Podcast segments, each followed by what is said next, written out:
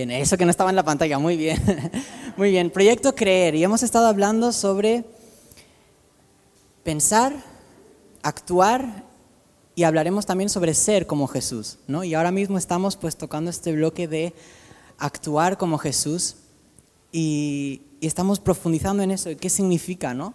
actuar eh, como actuó Jesús? Y para eso estamos viendo eh, todo lo que son, eh, lo hemos llamado disciplinas espirituales o hábitos espirituales o em, cosas que hacemos, ¿no? Como con una rutina, con una disciplina en nuestra vida espiritual para poder avanzar, para poder crecer eh, y para poder, al fin y al cabo, nuestra meta máxima, ser más como Jesús, ¿no? Así que en esta mañana el tema que, que tengo el privilegio de compartir con vosotros es la adoración. Y bueno, es un tema que, que me llega muy de cerca al corazón eh, y por eso pues estoy contento de poder compartirlo con vosotros y un poco eh, compartir mi punto de vista, cosas que yo he aprendido también. Creo que siempre eh, de temas que ya puede parecer que conocemos, sacamos siempre cosas nuevas cuando miramos más a fondo y con otra perspectiva, ¿no? Así que bueno, vamos a ver qué es esto, qué es adoración, por, mm, cómo, qué, es eso, qué es esto, que, que vamos a profundizar un poquito en temas que a lo mejor ya conocemos, pero desde un nuevo enfoque, como digo. Así que bueno, ¿qué es? ¿Qué es la adoración? Bueno, básicamente adorar o adoración es atribuir valía o valor a algo o a alguien. Entonces, eh, me gustaría que en esta mañana empecemos un poco a romper eh, los esquemas que tenemos creados sobre la adoración, eh, porque si los rompemos es donde vamos a poder empezar a construir nuevas cosas, ¿no? que, que nos ayuden a verlo de otra manera. Y por eso quiero que empecemos a pensar en la adoración no como un evento al que asistimos, sino como una actividad de la cual participamos. ¿Sí? No como un evento al que asistimos, sino como una actividad de la que participamos. ¿Por qué? Porque asistir a un evento tiene una connotación un tanto pasiva, ¿no crees? Es ir y estar, ¿no? Pero participar en una actividad tiene una connotación activa, que es lo que nos interesa en esta mañana. Y, bueno, me gustaría hacer una breve diferencia, explicar un poquito la diferencia entre alabanza y adoración, porque a veces, que no, ¿qué es esto? Eh, ¿Canciones rápidas, canciones lentas? ¿O cómo, cómo se come esto? ¿no? ¿Qué es la alabanza? Bueno, cuando nosotros alabamos a Dios, reconocemos lo que Él ha hecho. ¿Sí? Cuando alabamos a Dios, reconocemos lo que Él ha hecho. Y cuando adoramos, reconocemos quién es Él. O le adoramos por quién es Él. Y esta distinción es importante porque una vez más nos va a ayudar a romper estos esquemas que a veces tenemos creados de lo que es alabanza y adoración, ¿no? Eh, Sabes, es un círculo muy interesante este, porque la alabanza, cuando reconocemos eh, lo que Dios ha hecho, eso nos lleva a la adoración, nos lleva a adorarle por quien Él es. Y cuando estamos adorándole por quien Él es, eso nos lleva naturalmente a reconocer de nuevo lo que ha hecho. Y es ese círculo tan bonito de que nos metemos y podemos estar constantemente viviendo en ese círculo de reconocer lo que ha hecho y adorarle por quien es. Y eso es como una retroalimentación muy interesante, ¿no? Eh, una cosa nos lleva a la otra y la otra cosa nos lleva a la una. Por eso eh, muchas veces cuando, cuando venimos aquí y cantamos y, tenemos nuestro tiempo de, de música al principio, por eso muchas veces las canciones de alabanza van primero. ¿Por qué? Vamos a leer este versículo. El Salmo 100, el versículo 4, dice, entren por sus puertas con acción de gracias y vayan a sus atrios con alabanza. Denle gracias y alaben su nombre. Bien, eh, entren por sus puertas con acción de gracias y luego dice vayan a sus atrios con alabanza. ¿Alguien sabe lo que son los atrios? Eh, cuando miramos en el, en el Antiguo Testamento el templo, eh, era el lugar donde el pueblo de Israel iba para adorar a Dios. Y los atrios son, para decirlo así de una manera entendible, el patio, ¿vale? El patio interior era lo primero que tú pisabas que era parte del templo. O sea, tú estabas fuera del templo y lo primero cuando entrabas era el atrio, porque era un, un, patio, ¿no? Grande, eh, y luego, eh, pues el templo y demás, ¿no? Entonces dice aquí en el versículo, en este Salmo 100, dice, entren por sus puertas con acción de gracias, vayan a sus atrios con alabanza. Entonces la Biblia nos anima a este orden que no tiene por qué ser así siempre, pero hay algo en empezar reconociendo lo que Dios ha hecho que nos lleva después, como hemos dicho, a reconocer quién Él es. ¿no? Y es este círculo en el que entramos. Y, por eso muchas veces empezamos eh, cantando canciones de alabanza, porque sabemos que eso después nos lleva de una manera más genuina a adorar a Dios por quien es. Cuando tú reconoces lo que Dios ha hecho y ves la magnitud y, el impacto de lo que Él ha hecho, entonces entras a adorarle y a reconocer quién Él es de otra manera, de, con otra perspectiva, con una perspectiva más completa de lo que estás haciendo. ¿no? Y por eso es que hacemos este orden. Entonces, entonces la, adoración son canciones lentas y la alabanza son canciones rápidas, ¿o cómo va esto? Sabes que coincide que muchas veces una canción rápida son las que usamos para empezar y por lo tanto a veces son más movidas, son más rápidas y las de adoración son más lentas, pero no tiene por qué ser así. Seguimos rompiendo un poco los esquemas. Eh, una canción lenta puede ser perfectamente de alabanza y una canción rápida puede ser perfectamente de adoración. Pero es importante hacer esta distinción porque quiero que hoy pasemos eh, de considerar la alabanza y la adoración algo como que tiene que ver con la música solamente y que entremos a una nueva dimensión de lo que significa este concepto. Eh, y habiendo hecho una introducción así pequeña de qué es la adoración, la siguiente pregunta lógica es, ¿por qué lo hacemos? ¿No? Ya sabemos lo que es, pero ahora ¿por qué? ¿Por qué lo hacemos? ¿Acaso Dios no sabe lo que ha hecho? ¿Acaso Dios no sabe ya quién es Él? necesita que nosotros le, diga, recordemos lo que ha hecho o cómo va esto. Entonces, ¿por qué alabamos? ¿Por qué adoramos? Bueno, tengo eh, una respuesta para ti en seis palabras. Agradecimiento. Eso es la base por la que adoramos. Agradecimiento. Y sabes que, ¿por, qué podemos estar agradecidos eh, con Dios? Yo no, sé, yo no sé tú, pero podemos estar agradecidos por lo que Jesús hizo, por las consecuencias que eso tiene para nuestra vida, eh, por la protección de Dios, por su provisión, por su fidelidad, por su amor, por su perdón. La lista puede seguir y seguir y seguir y seguir y no acabaríamos nunca, pero hay tanto por lo que estar agradecido a Dios. Hay tanto por lo que estar rebosando de agradecimiento constantemente en nuestro día a día, en nuestra vida, en cuando venimos aquí, cuando estamos en casa, cuando estamos en el trabajo, hay tanto por lo que podemos agradecer a Dios, por la vida, por la gente con la que nos ha rodeado, por tantas cosas. Y por eso el agradecimiento para mí es la razón principal por la que adoramos. Pero sabes, hay un concepto también interesante que cuando perdemos de vista esa razón, o la damos por hecho, o simplemente no pensamos en ella, nuestra alabanza y nuestra adoración se van apagando porque pierden esa fuerza impulsora que, que, la convertía en algo que no era una rutina. ¿no? yo no sé eh, si a ti te ha pasado, por favor, decirme que no soy el único que ha empezado a hacer algo con toda la ilusión del mundo, con un objetivo claro en mente. Vale, voy a hacer esto por esta razón y, y empiezas con todas las ganas, con todo... Y según van pasando los días, van pasando las horas, van pasando las semanas, los meses, los años, al final acabas sumido en una rutina, muchas veces, ¿eh? no siempre, pero a veces acabamos sumidos en esa rutina. Em, ¿No? ¿No te ha pasado en tu vida, en cualquier situación, de cualquier tema? Eh, ¿Y por, qué pasa esto? Porque perdemos muchas veces de vista la razón por la que empezamos a hacerlo, la razón que sustenta lo que estamos haciendo, ¿no?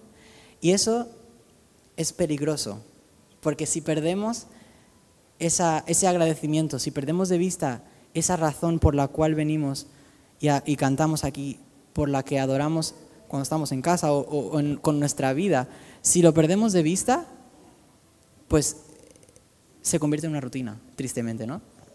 Entonces, esa es la razón principal por la que ya hemos hablado de qué es la adoración, ahora, ¿por qué lo hacemos? Y quiero daros otra razón por la que em, adoramos. Y es una razón muy sencilla y muy simple y aparentemente muy superficial, pero es porque aprovechamos el privilegio que tenemos. Em, yo creo que ya en alguna ocasión he hablado de esto, pero hace, hace tiempo yo tuve em, la ocasión de hablar con un chico que es parte, bueno, su familia es una familia misionera, ellos eh, está, estaban viviendo en un país en el que existía persecución activa eh, hacia los cristianos, no está permitido em, hablar de Jesús, compartir autos de Jesús, reunirse para hablar de Jesús. No está permitido, está penado incluso con la muerte, ¿no? Y entonces él me decía, eh, en, la conversación estábamos hablando y él me decía, sabes, es que yo no estoy acostumbrado a orar con los ojos cerrados. porque cuando cerramos los ojos no sabemos lo que pasa a nuestro alrededor y no nos podemos permitir ese lujo. Y, y cuando él me contaba esto, ¿no? Como ellos tienen que estar orando con los ojos abiertos porque en cualquier momento puede pasar cualquier cosa. Ellos se reúnen clandestinamente, por supuesto, no en público, pero nunca saben, la policía está investigando, siempre hay investigaciones en curso, les van buscando, entonces ellos tienen que estar siempre muy alerta. Y cuando él me contaba esto, yo lo único que podía pensar era en las veces que yo he entrado en un tiempo de adorar, de alabar a Dios y, y no lo he hecho como, como Él merece. Porque a lo mejor ese día había tenido un mal día, o porque me había enfadado con X persona, o porque tenía cosas en la mente, o porque eh, traía cosas arrastrando, o porque no sé, o porque algo me preocupaba. Eh, y yo decía, no, no, me puedo creer que haya gente que no pueda cerrar los ojos al orar y yo a veces tome eh, como, de por hecho esto de una manera tan, tan evidente, ¿no? Entonces esta es una, la segunda razón por la que adoramos, simplemente porque disfrutamos de ese privilegio y porque podemos hacerlo. Y, si, estar agradecido no es razón, suficiente, que debería serlo, eh, pero si no es razón suficiente tenemos este privilegio que podemos disfrutar juntos incluso, ¿no? aquí y encima con un micrófono amplificando el sonido. Así que es algo que creo que es bueno tener en mente, reflexionar, que hay gente que no tiene este privilegio y nosotros lo damos tanto por hecho a veces. Así que bueno, esas son razones por las que adoramos. Pero si también encontramos las razones por las que lo hacemos, lo lógico después sería preguntar también cómo lo hacemos, ¿no? ¿Qué es? Cómo se hace eso de adorar? ¿Qué significa? Eh, bueno, me gustaría eh, ahora leer varios versículos así, seguidos. No van a aparecer en la pantalla porque son muchos y son cortitos. Y además son mm, varias versiones mezcladas. Hay algunos de la NTV, otros de la Reina Valera, en fin. Eh, si quieres luego buscarlos, pues puedes apuntar los números y luego buscarlos en la versión que tú quieras leer. Pero el Salmo 30, en el versículo 4, dice, canten al Señor ustedes los justos, alaben su santo nombre. Y la, entonces la primera, una de las formas en las que podamos adorar es cantando. Eh, canten al Señor, dice. El Salmo 5, versículo 11 dice, pero que se alegren todos los que en ti se refugian, que canten alegres alabanzas por siempre. Y el Salmo 149, versículo 5 dice, que los fieles se alegren de que Él los honra, que canten de alegría mientras descansan en sus camas. Mira qué concepto más interesante. Seguimos desmontando los esquemas que a veces tenemos hechos. Canten de alegría mientras descansan en sus camas. O sea, empezamos a sacar el concepto de adoración de cuatro paredes y empezamos a sacarlo del contexto cuando nos juntamos como iglesia. Es cierto que nos juntamos y lo disfrutamos de una manera especial y diferente porque estamos juntos pero significa que también podemos adorar fuera de estas cuatro paredes y fuera de, esta, de, estar juntos en una reunión, ¿no? Y esto es donde empezamos a entrar ya en materia, a entrar en lo bueno. Em, ¿Sabes que en la Biblia se nos anima entre 121 y 209 veces, dependiendo de la versión, ¿vale? Porque algunas versiones utilizan una palabra u otra, pero se nos anima entre 121 y 209 veces a cantar. Es el mandamiento más veces registrado en la Biblia lo cual me dice algo que es importante, hay que prestar atención, oye, abre los ojos, que es lo que más se te anima a hacer. Entonces, una forma de adorar, cantando. Otra, con expresiones físicas también. El, Salmos, el Salmo 103, versículo 1 dice, alaba alma mía al Señor, alabe todo mi ser su santo nombre. Entonces, dejamos a un lado eh, el, el hecho de cantar ya y es alabar con todo nuestro ser. ¿Y qué significa eso? ¿Qué implica todo nuestro ser? Eh, pues, por ejemplo, implica tal vez levantar las manos. El Salmo 134, versículos 1 al 2 dice, alaben al Señor todos ustedes, siervos del Señor, que sirven de noche en la casa del Señor, levanten sus manos hacia el santuario y alaben al Señor. Y, ¿sabes? Este Salmo, el 134, es el salmo que cierra la sección de los cánticos de los peregrinos, que se llaman, que empiezan en el 120, y son una serie de salmos. Eh, Sabéis que los israelitas antes, cuando vivían en dispersos, ¿no? En, algunos, o sea, en dispersos, vamos. Y el templo estaba en Jerusalén, eso lo sabéis. Y ellos iban a Jerusalén a adorar. Entonces, cuando ellos viajaban a, Jerusalén para adorar, era pues realmente hacer una peregrinación, porque vivían muy lejos en, muchos casos, ¿no? Entonces tenían esta serie de salmos que eran como cantos, canciones, salmos, eh, poemas que cantaban y recitaban mientras iban a adorar. Y todos ellos todos estos salmos del peregrino tienen en, común que hacen referencia al momento en el, que, el pueblo se reunía para adorar ¿no? en Jerusalén. Y este gesto eh, tiene que ver con buscar a Dios. ¿no? Dice, en aquel momento la presencia de Dios moraba en el templo. ¿Os acordáis de esto? Cuando Jesús vino, murió, el velo se rasgó, la presencia de Dios pasó a ser disponible para todos, en cualquier lugar, pero antes solamente se podía adorar a Dios en el templo.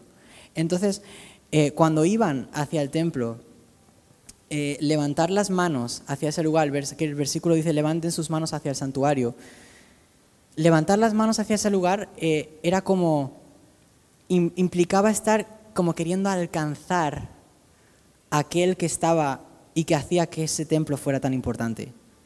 Era un gesto como de acercarse, de querer estar lo más cerca posible de ese Dios al que habían ido a adorar, ¿no? Y esa es una simbología muy bonita, que aunque nosotros tenemos la presencia de Dios con nosotros en todo lugar, eh, pero queda ese, ese signo, como ese símbolo de querer acercarse de una manera más real, de una manera más genuina, de una manera más cercana, por así decirlo, valga la redundancia, ¿no? Y no solamente como estar en ese ambiente, sino querer como más, tiene esa connotación como de querer más, ¿no? El Salmo 143, en el versículo 6, dice, hacia ti extiendo las manos, me haces falta, como el agua a la tierra seca. Esto implica necesidad, anhelo, deseo, hambre, ¿no? Ese querer acercarse más a Dios porque queremos más de su presencia. Y es por eso que levantamos las manos, ¿no? Porque nos, es como una señal también de rendición, de, de querer más, de acercamiento. También podemos hacerlo aplaudiendo, es otra de las expresiones físicas que podemos utilizar. El Salmo 47.1 dice, vengan todos, aplaudan, griten alegres alabanzas a Dios, pues el Señor Altísimo es imponente, es el gran rey de toda la tierra. Y aplaudir eh, es un símbolo como universal de celebración, de fiesta, de reconocimiento, eh, y es por eso que también lo hacemos. También podemos bailar, ¿eh? Cuidado.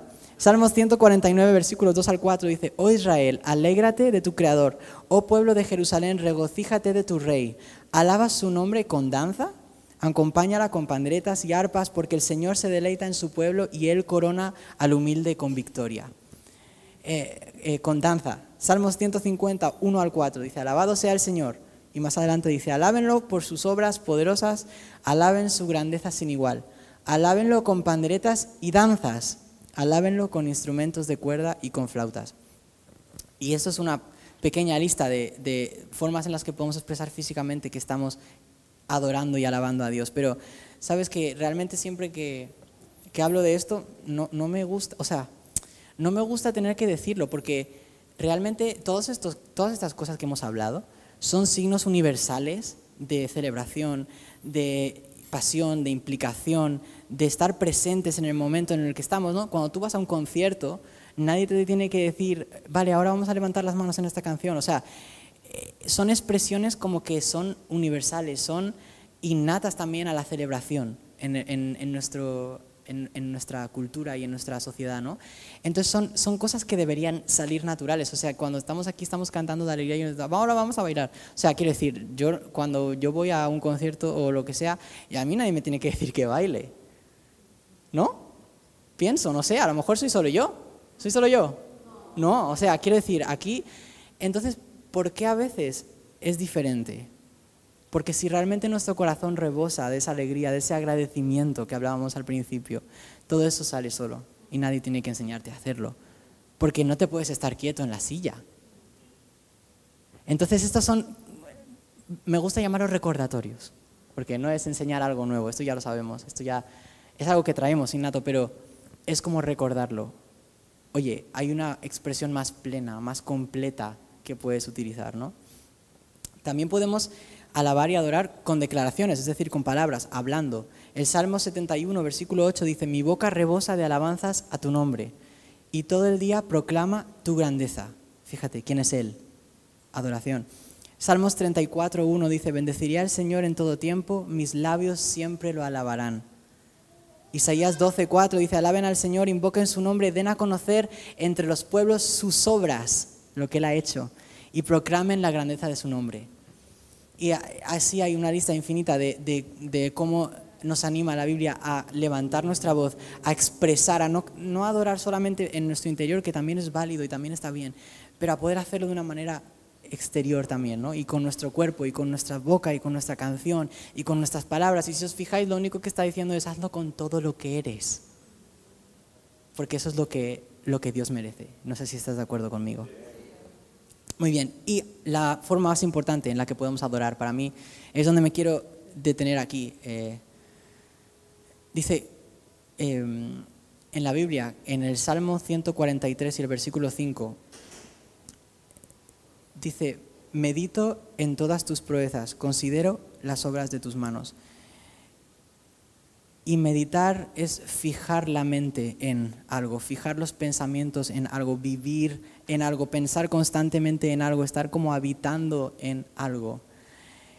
Y por eso la manera más importante en la que podemos adorar es con nuestra manera de vivir. Porque está muy bien eh, cantar, está muy bien, y claro que sí, pero si luego salimos de aquí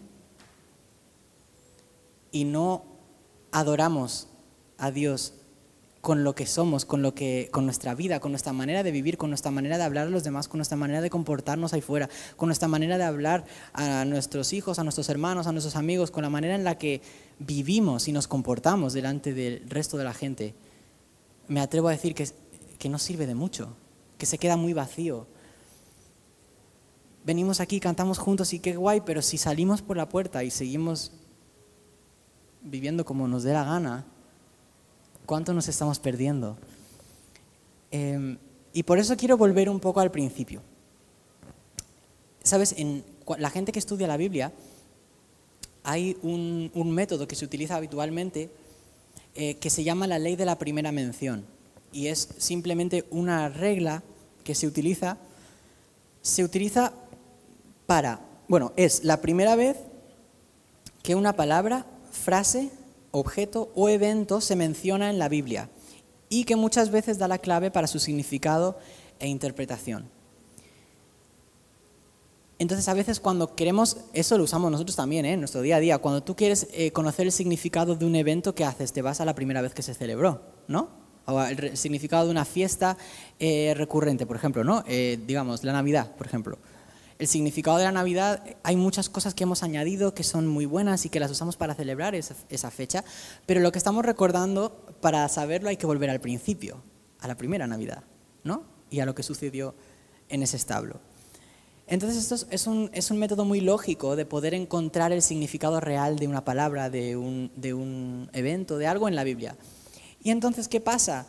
Cuando vamos al primer lugar en la Biblia, a la primera mención que hay de la adoración, en la Biblia.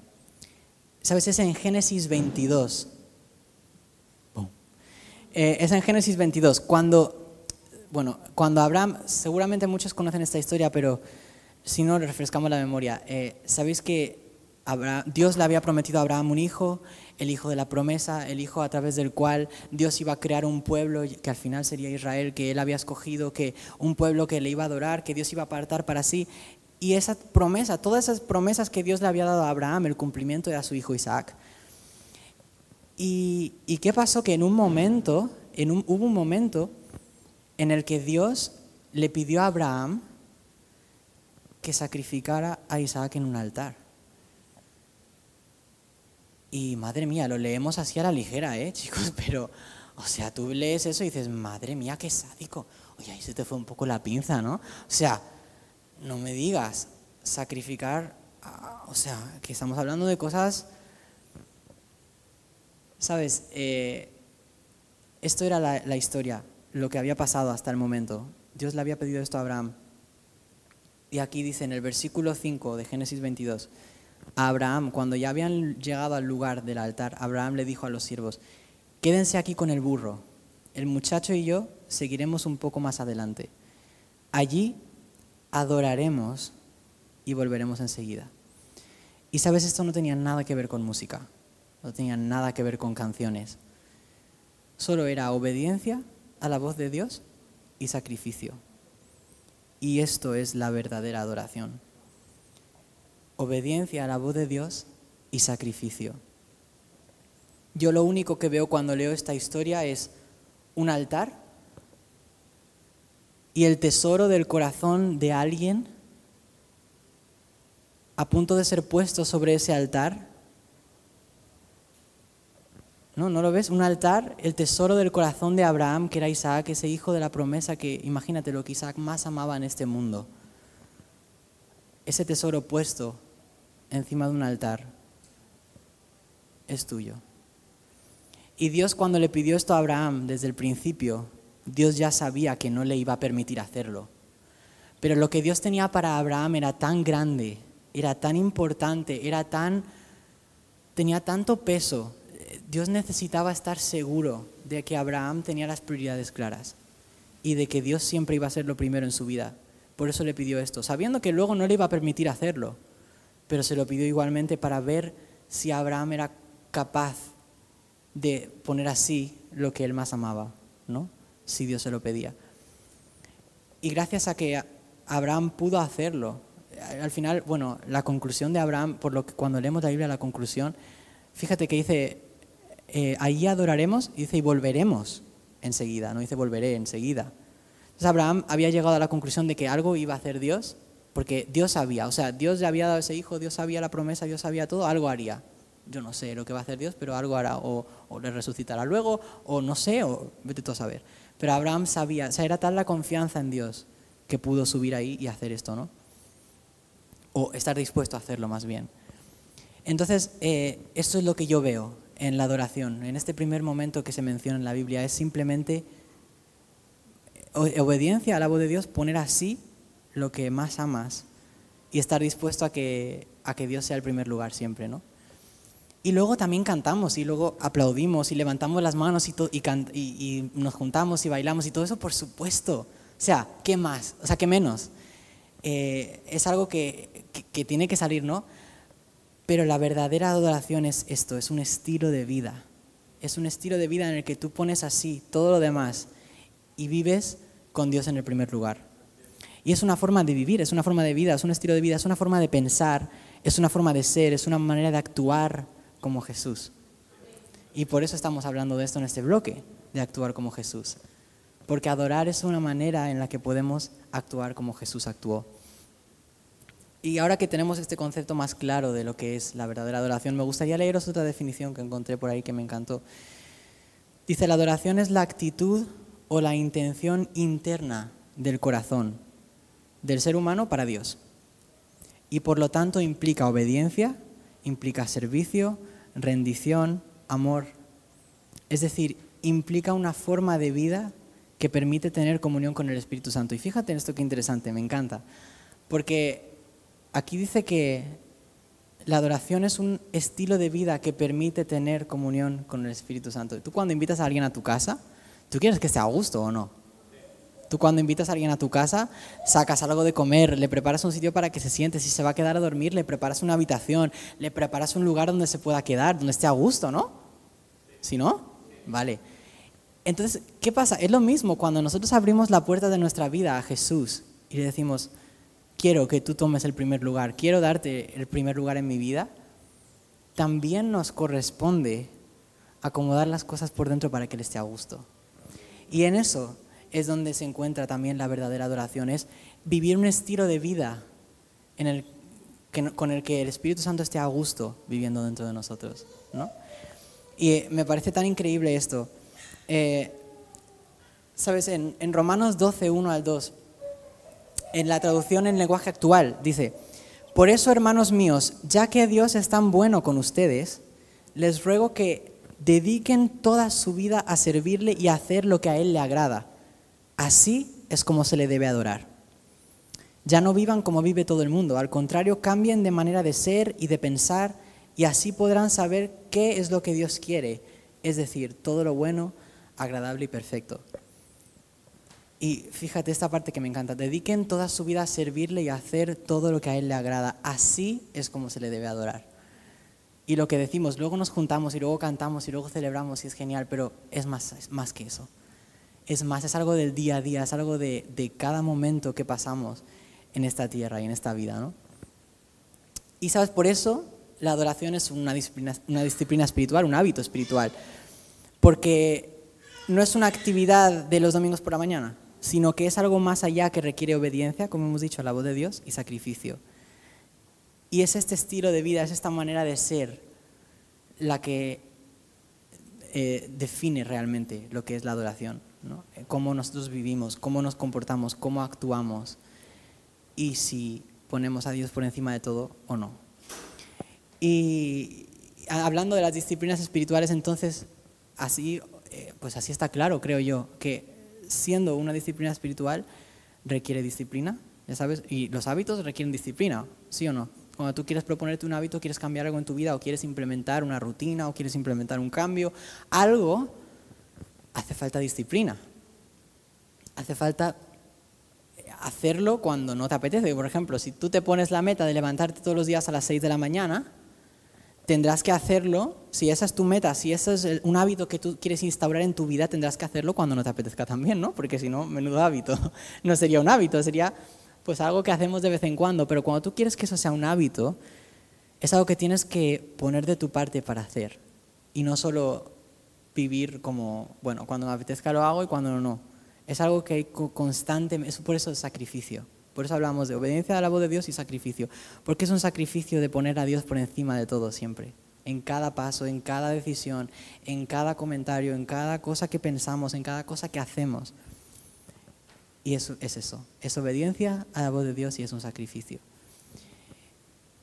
Y bueno, eso es un poco lo que eh, yo tenía para hoy, pero quiero animarte. Si, si tú crees que necesitas un empuje en tu vida de adoración, si crees que necesitas este impulso, vuelve al principio, vuelve al agradecimiento, vuelve a las razones por las que lo haces, vuelve a ser consciente del privilegio que tenemos de poder hacerlo, vuelve a pensar en el agradecimiento que hay en tu corazón por lo que Jesús ha hecho, por quién Él es, eh, y eso es suficiente. Así que me gustaría que en esta mañana nos pongamos de pie, eso es un poco ya eh, todo lo que yo tenía para hoy, pero me gustaría que hiciéramos una oración para que Dios nos ayude Primero que darle gracias por la libertad que tenemos para adorarle, porque es algo que no todos tienen. Y también que nos ayude a ser conscientes de esta libertad y las razones que tenemos para adorar, ayudarnos a ser expresivos, a poder reflejar esa alegría, ese gozo que hay en nuestro corazón y ayudarnos a entender el significado más profundo de la adoración y poder hacer de la adoración un estilo de vida. Así que cerramos los ojos y Jesús, gracias por por, poder adorarte con libertad. Gracias por el privilegio que tenemos de juntarnos hoy aquí, eh, poder hacerlo sin miedo, Señor, sin temor a que alguien entre por esa puerta, Señor. Eh, gracias porque tú estás aquí, en este lugar. Y queremos pedir también por protección y cuidado, Señor, por aquellas personas que no tienen este privilegio, Señor. Queremos ponerles ahora delante de ti, Señor, y declarar tu protección sobre ellos, declarar tu presencia de una manera sobrenatural entre ellos, Señor. Recompensa su dedicación, recompensa su esfuerzo, recompensa, Señor, las lágrimas que habrán tenido que derramar, Señor. Recompensa todo lo que ellos están haciendo por extender tu reino allá donde están, Señor, en medio de las restricciones, en medio de las prohibiciones, Señor. Recompensa, Señor, y muéstrate en la medida que ellos necesiten, Señor. Te pido también que nos ayudes a ser conscientes, Señor, de la libertad que tenemos eh, y poder usarla para expresar, Señor, completa y y extensamente, Señor, el agradecimiento que hay en nuestro corazón por lo que tú has hecho, Señor. Que las razones que tenemos para adorar, el agradecimiento, disfrutar ese privilegio, Señor, estén siempre presentes cuando lo hagamos juntos, pero también cuando vivamos nuestra vida en cada momento, en cada eh, decisión, en cada cosa que hagamos, Señor. Ayúdanos a ser expresivos, a poder reflejar esa alegría y ayúdanos a entender el significado más profundo, Señor, de adoración y a poder hacer de ella un estilo de vida, Señor. Que podamos entender que tus principios, que tu voz va por encima del resto, Señor, y que podamos tener todos nuestros sueños, todos nuestros anhelos, todas nuestras, las promesas incluso que tú nos has dado, Señor, listas, Señor, para aquí en primer lugar, para que tú puedas, tomar, eh, tú puedas tomarlas en cualquier momento y tú ocupes siempre el primer lugar en nuestra vida, Señor. Te damos gracias eh, por el privilegio, te alabamos, Señor, esta en esta mañana reconocemos lo que tú has hecho, te damos gracias por ello, por, tu, por, por, haber estado aquí, por, por, todo lo que tú estás haciendo en nuestra vida, en nuestro corazón, en nuestra familia, en nuestra sociedad, en nuestra iglesia, Señor, gracias por lo que has hecho ya, porque tú nos has salvado, porque tú nos has rescatado, porque tú nos has sacado del lugar de desesperanza, Señor, para meternos en tu luz de esperanza, Señor, para darnos esa salvación, esa esperanza de futuro. Gracias por lo que tú has hecho, Señor y te adoramos también por quien tú eres, porque tú eres bueno, porque tú eres fiel, porque no hay nadie como tú, Señor, porque tú estás aquí, porque tú eres lo que podemos anhelar y más aún, Señor. Nos sorprendes cada día, Señor, y te damos gracias. Reconocemos que tú eres nuestro Salvador, reconocemos que tú eres nuestro proveedor, que tú eres nuestro defensor, Señor. Reconocemos que tú eres nuestra esperanza, nuestra paz en medio de la tormenta, en medio de la ansiedad, Señor, tu paz está con nosotros y eso es lo que recibimos en esta mañana, tu paz en una manera sobrenatural, Señor, y, real en nuestra vida, de una manera práctica, Jesús. Y te damos gracias por todo esto en el nombre de Jesús. Amén.